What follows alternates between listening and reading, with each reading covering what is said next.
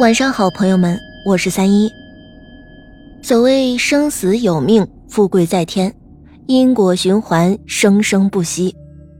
还记得那句流行的“婆婆给我来碗孟婆汤吧”，以求来忘却今生的痛苦和烦恼，重新开始。前段时间轰动一时的湖南再生人村，究竟是骗局还是炒作呢？你是否相信真的有投胎转世这一说法呢？据说呀，越是枉死的年轻人，投胎转世的可能性更大一点。当时有专家还专门进驻到了这个村子里进行研究，也有专家表示根本不存在说就是再生人投胎转世这种说法，而是年轻人他们这脑电波比较活跃。然后在来回反射的过程当中，可能就和某一些小孩、某一些年轻人他们的有重叠，所以另一些小孩或者年轻人，他们接收到了这些枉死的年轻人脑电波所辐射到的信号，才会知道以前发生了什么。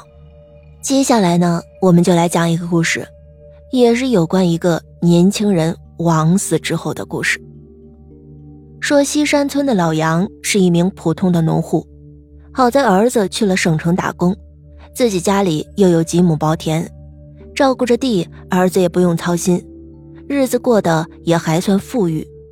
不过前几天发生的事情却让老杨心中有些不安，想起了孙家的那门亲事，老杨怎么都觉得乡下人不应该做这样有损天德的事情。不过老孙可是村里的干部，谁又敢去说他？今天天色不好，看着那乌沉沉的云，老杨心里祷告，可千万别下雨。老杨家离村子有些远，早晨出门的时候看着晴空万里，谁会想到下午就成这样的天气？看着乌云的架势，雨应该还不小，可是老杨又没有带雨具。要真是下大了雨，自己可能就被困在地里喽。困在地里倒也没什么，最多回去晚了吃不上一口热饭，再被自家婆娘训两句。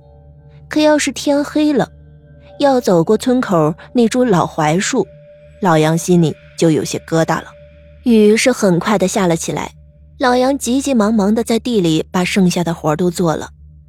浑身湿透的老杨皱着眉头，伸手朝自己衣服里掏烟，可是入手全是被泡得稀烂的烟渣，这让老杨更加的烦躁了起来。这雨下的邪性，刚刚还是小雨，一会儿已经打得四周都是水雾，一股子泥土的味道直翻了上来，而乌云也有些不正常，天色很早就黑了下来，原本不会这么早天黑。可是因为这场雨，四周已经变得乌漆漆的。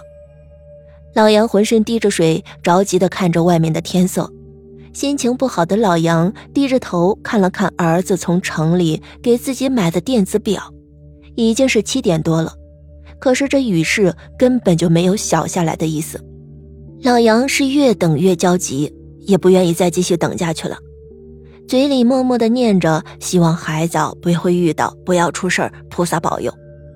趟着稀泥，老杨判断着方向向村子里走去。雨终于停了，可是今天不是十五，月亮也不圆，照下来并没有月光引路的感觉，反而让水雾弥漫的荒野变成了凄惨的白色。老杨心中有事儿，不敢停下，嘴里念叨着往家走去。下过雨，自己又淋了个透彻。走在路上，老杨总感觉有股子阴阴冷冷的劲儿直冲骨头。阿弥陀佛，阿弥陀佛！老杨念叨的声音更加大了，一门心思的往村子里回。可是怎么走了这么久？回村子的路最多半个小时，可是老杨已经走了很久了，还是没有走到家。难道是被野鬼迷了道？老杨心里直打哆嗦，也怪自己瞎想，走了几十年的路了，怎么会迷路呢？老杨抬头，借着苍白的月光辨别四周的景物，看看自己究竟到了哪里。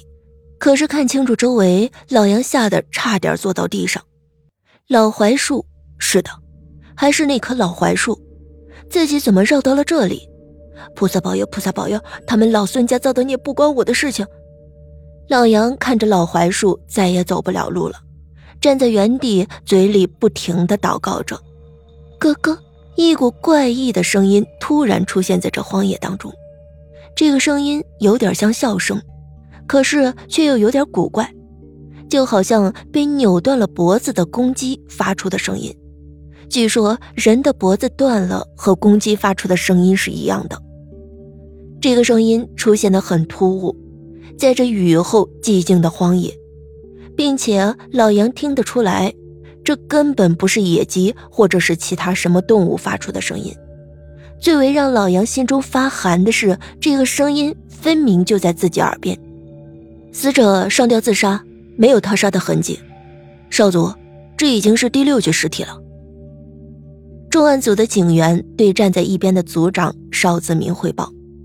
邵子明揉了揉眉心，叹了气说：“哎，这个案子不是我们能办的。”说完，便安排了几个警员保护现场，开车回到市里警局了。西山村的案子最后结案，包括老杨在内死去的六人定性为意外死亡。不过，在西山村却调查出了村支书老孙买卖人口，并将其杀害。从而又引出了一个倒卖人口的犯罪组织。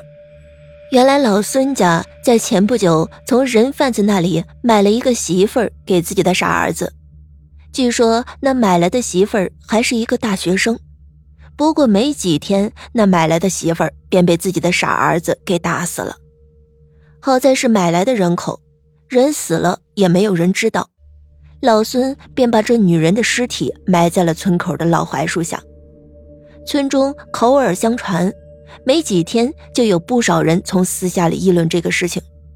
不过说归说，却没有一个人去报警。大家都觉得事情不对，可是却也没觉得真的有什么。直到有一天，在埋尸的老槐树上开始有人上吊而死。案子结了，虽然那六个自杀的人，公共安全专家局没有给出一个明确的说法。可是最后所牵扯到了事情，却按照法律均有所定论。案件归在重案组，可是却不是重案组的人在办，在公共安全专家局那边，大家都隐隐的听说过一个神秘的科室。这也是我们接下来要讲的杂事科。